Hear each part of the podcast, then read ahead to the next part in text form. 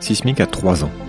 Pour l'occasion, j'ai demandé à 6 invités des débuts de revenir dans le podcast pour me dire, en moins de 30 minutes, comment leur vision du monde a évolué depuis notre première conversation.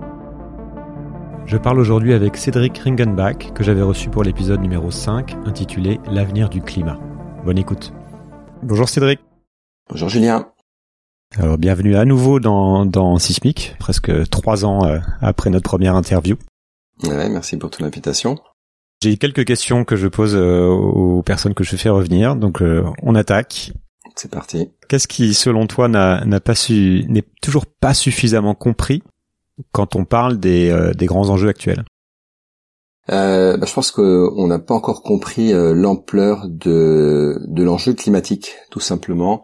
Euh, on a le sentiment que de plus en plus de monde est au courant, qu'on en parle beaucoup, qu'on en parle à la télé, que que voilà, c'est il y a, plus vraiment de débat sur euh, la responsabilité de l'homme dans le dans le, le changement climatique. et c'est vraiment c'est vraiment un mot qui vient facilement dans la bouche des gens. Par contre, euh, quand quand on discute un petit peu de ce que ça veut dire, euh, ben on, se rend compte qu'il continue, de, enfin les gens continuent de penser qu'il s'agit de trier ses déchets, de faire un petit peu attention, et puis que tout ça euh, c'est la faute des grands industriels, etc. Enfin bref, on, ne mesure pas à quel point notre consommation de tous les jours est responsable de ces émissions de CO2 il y, a, il y a très peu de monde qui a tout simplement fait son bilan carbone pour voir où, sont, les, émissions. Et puis on sous-estime aussi surtout la, le, l'ampleur de ce que va être ce changement climatique dans les décennies qui viennent, euh, parce que en fait, euh, c'est pas juste qu'on va se prendre euh, un deuxième euh, un deuxième degré supplémentaire par rapport à celui d'aujourd'hui ou, voire voire plus. C'est pas c'est pas juste une question de température c'est que le, changement climatique en fait c'est un dérèglement et que l'augmentation de température ça va générer un dérèglement du cycle de l'eau. Ça va faire qu'on aura de plus en plus de de, de sécheresse qu'on aura de plus en plus d'inondations également paradoxalement. Qu'il va y avoir également une, euh, une fonte des glaces, ça c'est sur du plus long terme, il y a une inertie énorme, mais une fonte des glaces progressive qui va faire que le niveau de la mer va monter, et ça c'est quelque chose de, qui, a, un côté euh, très euh, irréversible. Quoi. Il y a des euh, quand, quand, le, quand la glace aura fondu, ben elle aura fondu et elle ne, on va pas recréer, même si on arrivait à refroidir la Terre, on va pas recréer de la de la calotte glaciaire ou des glaciers. ça, ça met très très longtemps à se former. Donc euh, et, et, la montée des eaux, il y a des, des, endroits sur Terre où ça va être vraiment euh, vraiment critique. Hein. On a construit nos grandes villes au bord de l'eau en général, et donc elles sont euh, très sensibles à ces aux effets de, de submersion. Bref, c'est des, des conséquences qui vont être vraiment catastrophiques. Et, et en fait, à chaque fois qu'il y a un événement catastrophique, bah on l'attribue à un événement précis, hein, une tempête, à une, une, une submersion et on voit pas que le que derrière ça, la cause de la cause, ben c'est c'est ce changement climatique euh, progressif, lent, euh, enfin lent à notre échelle, quoi, qui qui qui qui accélère tout ça euh, progressivement.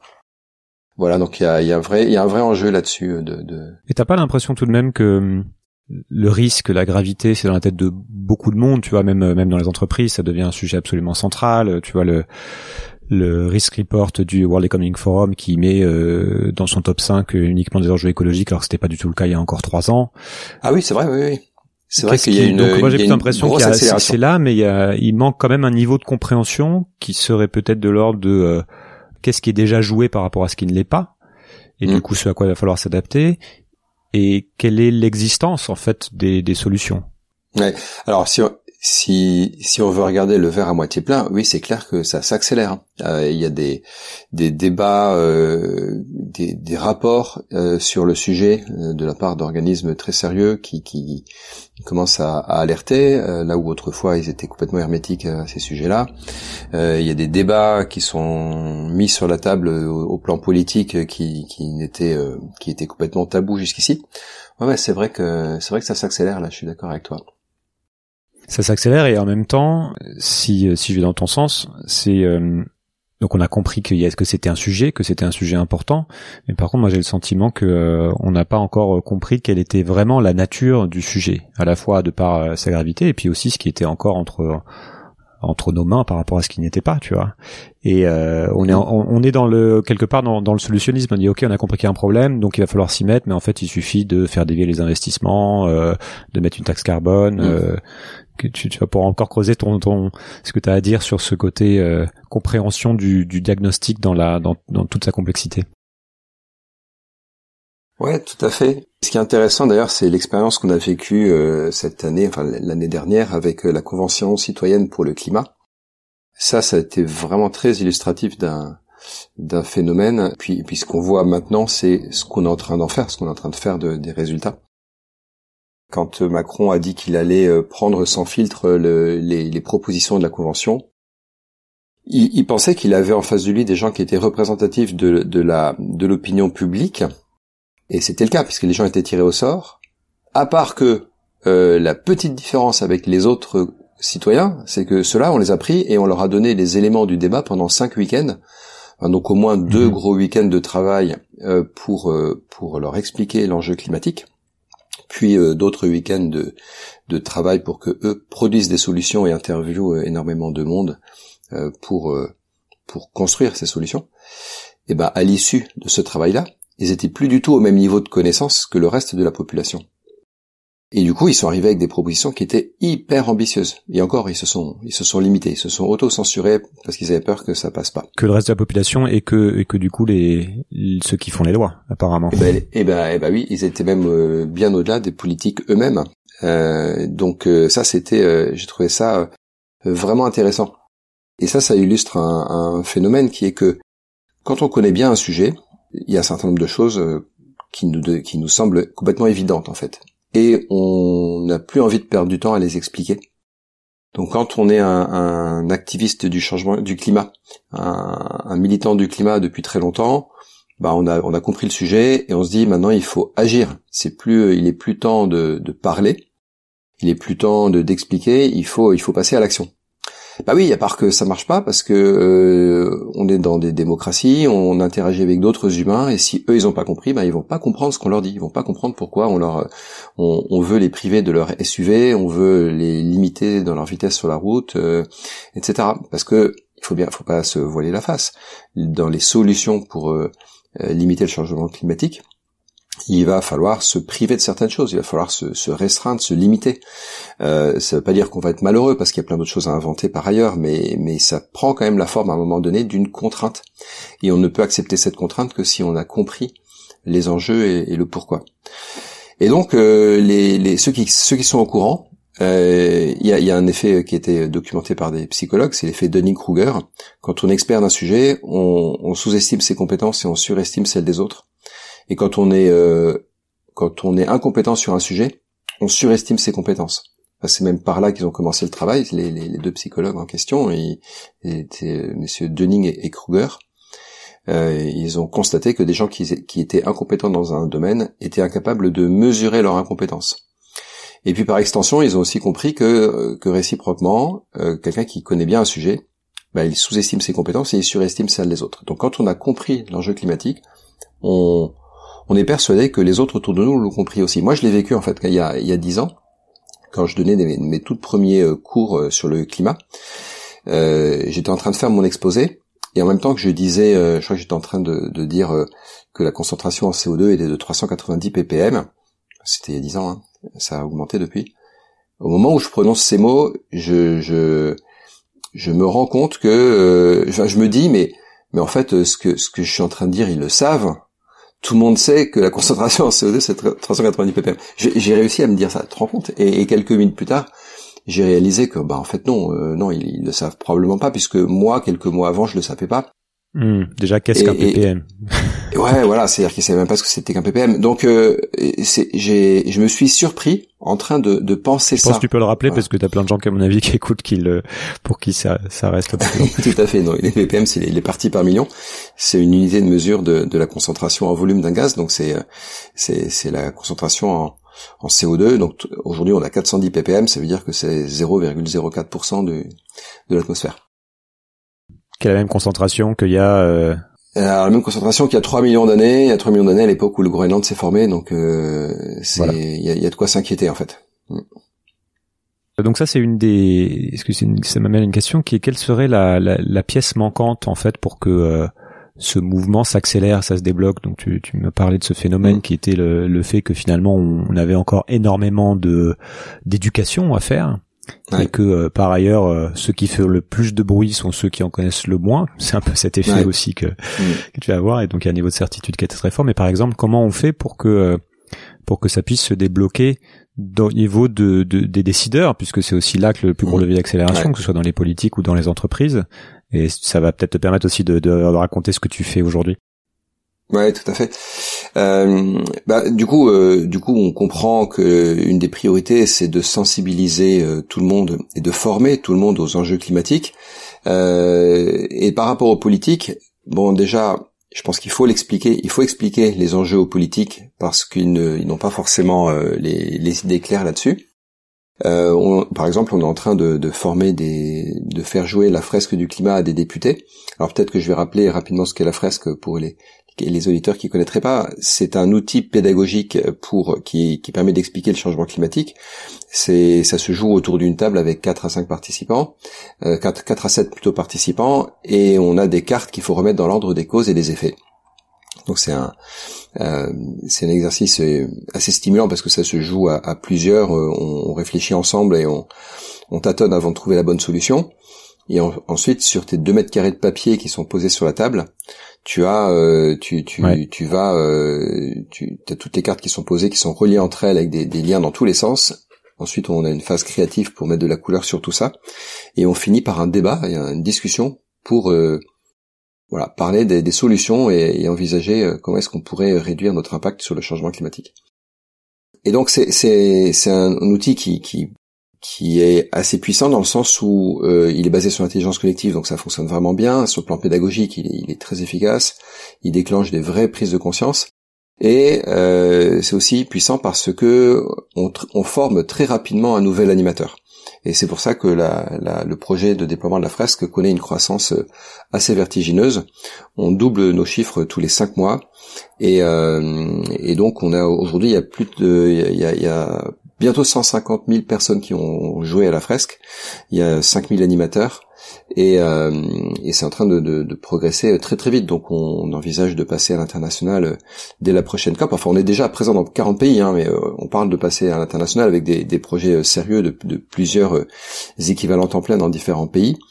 Comment on fait pour participer à ça, juste pour faire un petit aparté? Ouais, bah pour pour euh, participer à une fresque, c'est très simple. Il faut aller sur le site fresqueduclima.org et euh, il y a moyen de s'inscrire à un atelier euh, en ligne pour l'instant, et puis bientôt des, ateliers en présentiel. Et voilà, donc c'est très très facile. Et puis une fois qu'on a joué, bah, on peut se on peut s'inscrire pour se former à l'animation.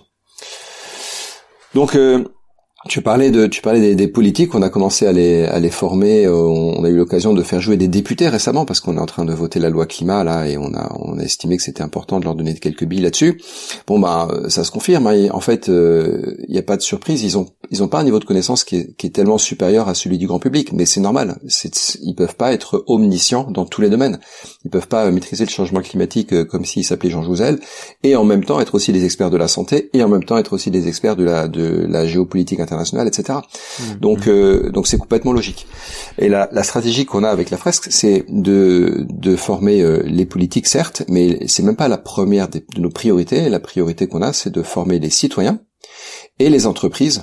Donc, si tu veux, les, les citoyens et les salariés qui peuvent être les mêmes personnes et dans le but que, euh, via le processus démocratique qui consulte les citoyens, et via le processus de lobbying qui, qui est euh, une constituante euh, importante de la, de, de, la, de la politique, le lobbying des entreprises auprès des, des, politiques, dans les deux cas, on veut que ça mette une pression pour demander des lois, des, des, des lois pour pour résoudre le changement climatique, des, des, des, des programmations qui nous amènent un prix du carbone, par exemple, qui, euh, qui mettent des normes, etc. Voilà. Ok. Est-ce que toi, tu as personnellement changé par rapport en, trois ans en fait depuis aussi que tu as, avancé sur ces sujets-là et pas, pas tellement en connaissance mais aussi en interagissant peut-être plus justement avec le monde de l'entreprise avec euh, avec d'autres citoyens. Comment toi tu, tu, tu as bougé par rapport à ta lecture des enjeux ou ce que tu en fais? Mm-hmm. ben, alors moi déjà je pense que j'ai beaucoup progressé dans ma tête sur un sur un sujet important qui est que on ne convainc pas les gens en s'adressant à leur cerveau alors pourtant, c'est ce qu'on fait avec la fresque. Hein. Euh, avec la fresque, la première partie, c'est très intellectuel. Euh, on, pose des cartes, on réfléchit, on lit le texte derrière, les cartes. Euh. Donc ça, c'est très intellectuel. Mais derrière, une fois qu'on a fait ça, quand on a posé les dernières cartes qui sont assez lourdes de, de, conséquences, quand les dernières cartes, c'est la famine, les, les, réfugiés climatiques, les conflits armés, l'impact sur la santé. Donc, enfin, c'est des, des choses lourdes, quoi. Bah là, ça déclenche des émotions. Et la, gestion de ces émotions, en fait, c'est ça qui est le plus crucial.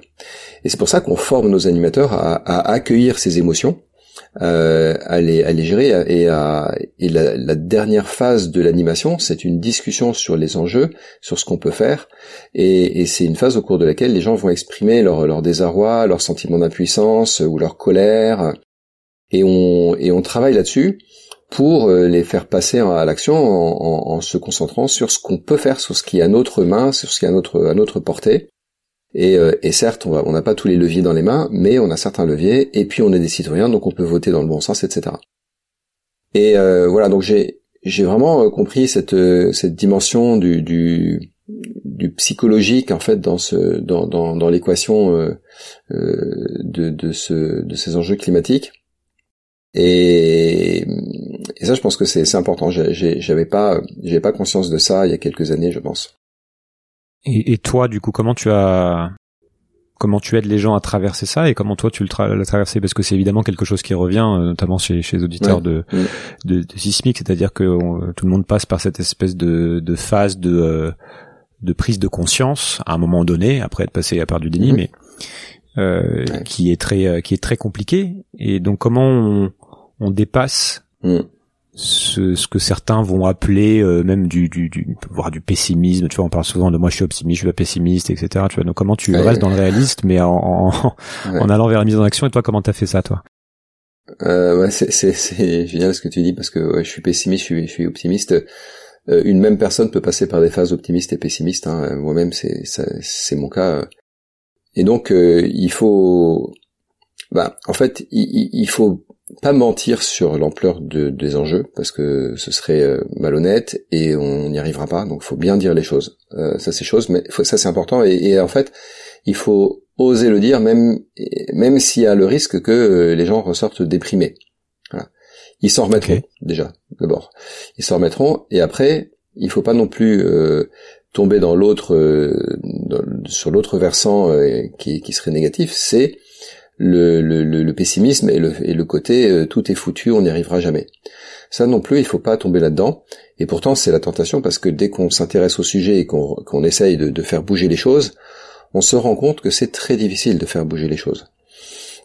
On se rend compte que c'est un système qui est verrouillé dans tous les sens et qu'on n'arrivera pas à le, à le bouger euh, si facilement. Et, et, là, tu me demandes ce que je propose moi aux gens. Ben, je leur propose de, de, de croire à un truc. Et je suis pas du tout en mesure de le prouver, mais c'est une intuition. Et je leur propose de croire à ça. Je pense que on, on a un système qui est verrouillé dans tous les sens. Et il va suffire de, de déverrouiller suffisamment de choses pour qu'à un moment donné ça, se ça, ça s'accélère. Et je pense qu'on a déjà on est déjà dans une phase d'accélération du côté de la prise de conscience et des solutions. Mais c'est que le tout tout début. Hein. Quand on quand on veut agir aujourd'hui, on se dit alors je sais pas, ça peut être un truc aussi bête que euh, dans mon entreprise, je voudrais faire installer euh, euh, un endroit pour poser son vélo quand on vient en vélo et une douche pour ceux qui viennent en vélo. Voilà, ça peut être ça, un truc comme ça. Et on se on se prend des murs à chaque à chaque pas pour faire un truc aussi bête que ça. Donc il y a des verrous dans tous les sens. Et, et donc on, on on se dit que qu'on n'y arrivera jamais. Mais en fait, euh, c'est pas vrai qu'on n'y arrivera jamais parce que ces différents verrous, chacun, on est en train d'agir, chacun qui, qui nous intéressons à, à, ces, à ces sujets, chacun des, militants pour le climat est en train d'agir sur un verrou ou deux verrous. Et tu dis en fait c'est pas possible parce que à cause de telle et telle et telle raison. Voilà. Et en fait ces raisons-là elles-mêmes ce sont des, des verrous sur lesquels quelqu'un d'autre est en train de travailler. Et, euh, et donc c'est pas possible de mon histoire de vélo là dans l'entreprise, c'est pas possible parce que euh, ben euh, il y a des normes de sécurité, je sais pas quoi, euh, il y a il y a pas les il y a pas le budget, il y a pas y a, je sais pas quoi. Et, et en fait toutes toutes ces raisons là sont en fait des choses qui vont évoluer au cours du temps, mais parce que d'autres s'en occupent. Et, et, donc il va y avoir un moment où, où, où ça va déverrouiller énormément de choses et puis il va y avoir un jour où, par miracle, euh, à l'issue d'une réunion, eh ben on va dire ah bah oui, en fait le euh, le, le, local à vélo là, on ouais c'est bon, on a trouvé un moyen, on va le faire, voilà. Et, et alors en fait, qu'est-ce qui va se passer, c'est que grâce à ce local à vélo, tous les gens qui disaient mais moi je peux pas venir, au, je peux pas venir au, bureau en vélo parce que je peux pas poser mon vélo. Voilà, ben, ils avaient raison. Ils pouvaient pas poser leur vélo pour de vrai, ils pouvaient pas le mettre dans un endroit sécurisé. Et eh ben ça y est, ils vont pouvoir le faire. Et puis ça tombe bien, au mois de juin, c'est les beaux temps, c'est les, les, beaux jours. Euh, et ben, et ben ça y est, c'est parti t'as 50 personnes de plus dans la boîte qui ont décidé de venir en vélo. Ben voilà, c'est ça qui va se passer, c'est que des, choses vont se déverrouiller les unes après les autres, et le, le, verrou sur lequel chacun est en train de, s'échiner, un jour, ben, il va s'ouvrir. Et ça va être, ça va être le, déclencheur d'autres choses encore plus grandes derrière. Et ben c'est à ça qu'il faut croire. Est-ce que toi, tu vois des, des, des verrous qu'il faudrait euh, ouvrir en priorité hein? Qui, sont peut-être les plus durs hein, justement, mais des gros verrous bien bloquants. Hmm. il y en a tellement. il y en a tellement. Euh, toi, j'ai bien compris, tu travailles sur le verrou de la compréhension hein, pour l'instant justement. Qui oui, bah c'est ça. Comment maximiser ça, mais parmi parmi tout ce que tu as pu regarder, euh, est-ce qu'il y en a un vraiment où tu dis non mais si ce truc-là était, est-ce que c'est du juridique, est-ce que c'est du politique, est-ce que c'est du euh, ou quelque chose qu'on ne voit pas justement? Ouais. Ouais, en fait, euh, le vrai verrou, enfin le, le, le plus gros verrou, il est, bien, qui est, euh, non non, je sais, il n'y en a pas un, mais le, le plus gros que je vois, moi, qui, qui c'est c'est c'est le suivant, c'est le, c'est le fait que on n'y croit pas. On, on, ne croit pas au fait qu'on pourrait sauver le climat. On, alors on, on fait semblant d'y croire, mais au fond on n'y croit pas. Alors je vais te donner un exemple.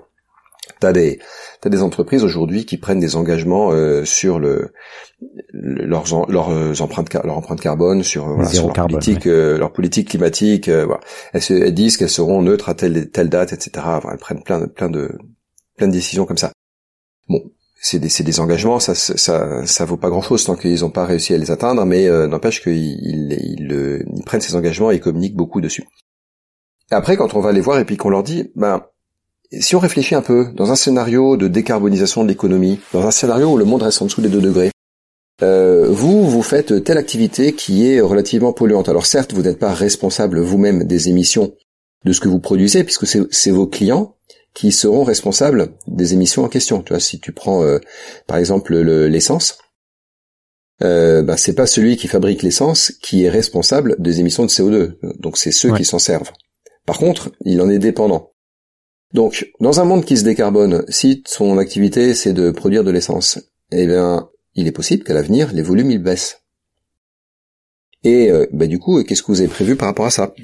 Eh ben, les entreprises te répondent des, des, phrases toutes faites, qui sont euh, oui, mais nous, on répond à une demande, et euh, nous ne sommes pas responsables des émissions de, de l'utilisation de nos produits.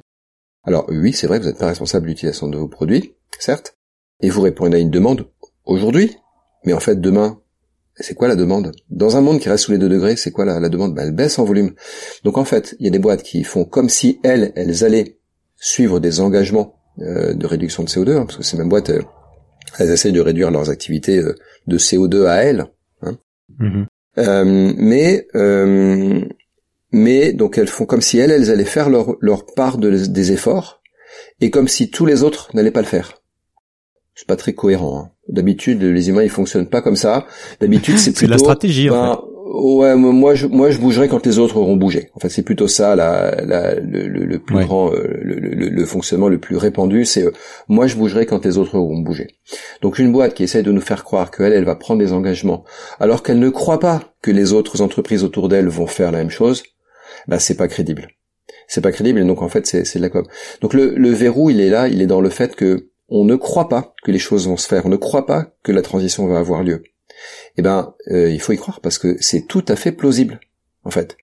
C'est tout à fait plausible et on est typiquement dans une situation où, en fonction de ce que tu crois, ben, les choses vont se passer différemment. Les, les, les, les prédictions sont autoréalisatrices dans ce, dans ce, dans un monde comme ça. Si on planifie toute notre stratégie autour d'une hypothèse qui est que on va rester sous les deux degrés, la transition va avoir lieu.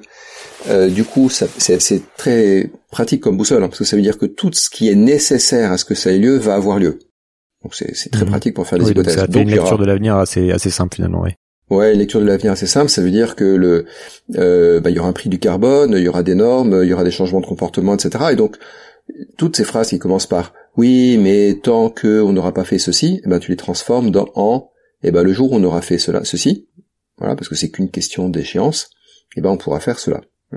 Et tu planifies tout comme ça. Et, euh, et c'est ça le gros le gros verrou en fait. C'est il faut à tous les niveaux, les niveaux de décision les plus élevés, jusque dans, les comités exécutifs, les, comités euh, exécutifs des grandes entreprises, il faut que la stratégie soit basée sur l'hypothèse d'une transition et tu fais tout en fonction de ça.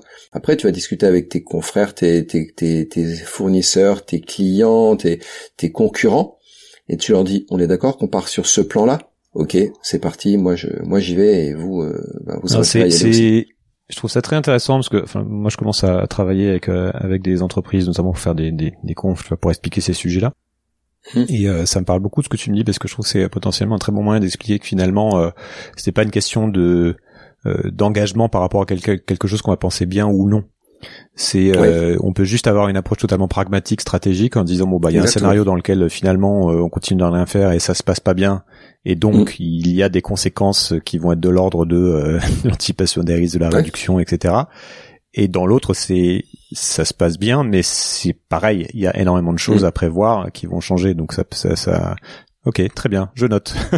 ouais, c'est c'est t'as raison, c'est du pragmatisme en fait. On ne s'adresse mm. pas euh, au côté militant de nos interlocuteurs. On leur dit pas euh, oui, il faut sauver la planète, il faut sauver les petits oiseaux. Non, c'est pas ça. C'est que ton business, il est menacé. Si le monde change et que toi tu bouges pas, tu vas y perdre. Alors, si toi tu bouges et que le monde ne bouge pas, tu vas perdre aussi. Mais n'empêche que tu as un pari à faire. Tu as un pari à faire sur l'avenir. Donc, jusqu'ici, tu as décidé de parier sur le fait que le monde n'allait pas changer. Donc, si c'est le cas, arrête de nous bassiner avec tes engagements climatiques parce qu'ils ne valent rien, et bientôt ça va se voir. Fin de la parenthèse. Mais tu as tout à fait le droit euh, tu as tout à fait la légitimité de parier sur un monde qui se décarbone, et en ces cas-là, tu as ton rôle à jouer dans la partition. Mhm. Euh, et, et, ça, c'est là on parle business et on parle du court terme. Hein. On parle des années qui viennent. On parle des 2, 3, 5 ans qui viennent parce que les choses vont changer dans les années qui viennent. Ok, super intéressant.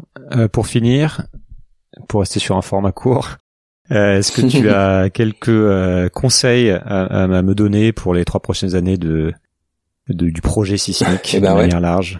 Eh ben justement, euh, mes conseils sur les trois prochaines années, ce serait d'interroger des dirigeants euh, d'entreprises, des responsables, des responsables économiques, qui font partie de ces gens qui ne sont pas des, des engagés de la première heure sur les enjeux climatiques, des gens qui ont compris récemment euh, ce qui se passe et qui ont décidé récemment de d'aligner euh, leur euh, leur stratégie économique sur un scénario où on va on va tout décarboner.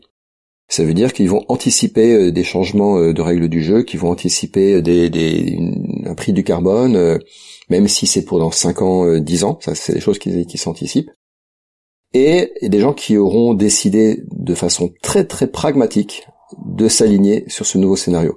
Et donc ce sera peut-être des profils un peu différents des gens que tu as interviewés jusqu'ici euh, et qui ne sont pas des, des militants de la première heure, mais qui des gens qui très pragmatiquement vont euh, vont euh, aligner mmh. une, stratégie d'entreprise euh, là-dessus.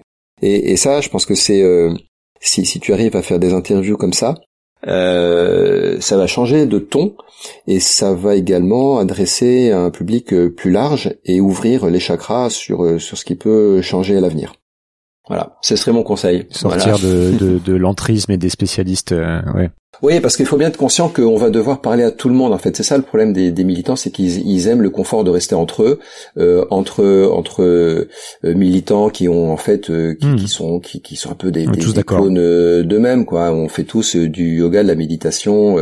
on sait, on a on a eu les mêmes lectures, on, on a les mêmes sujets de discussion. C'est c'est c'est sympa mais ça va pas marcher. Il va falloir sortir de cet entre-soi, il va falloir euh, aller euh, découvrir et, convertir le reste du monde, et c'est un gros enjeu.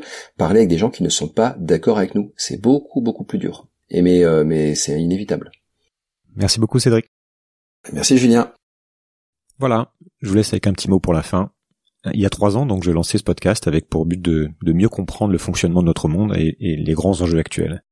Et j'y vois aujourd'hui beaucoup plus clair, évidemment, mais je perçois aussi bien mieux à la fois la complexité et l'importance des sujets écologiques, énergétiques, technologiques ou sociétaux.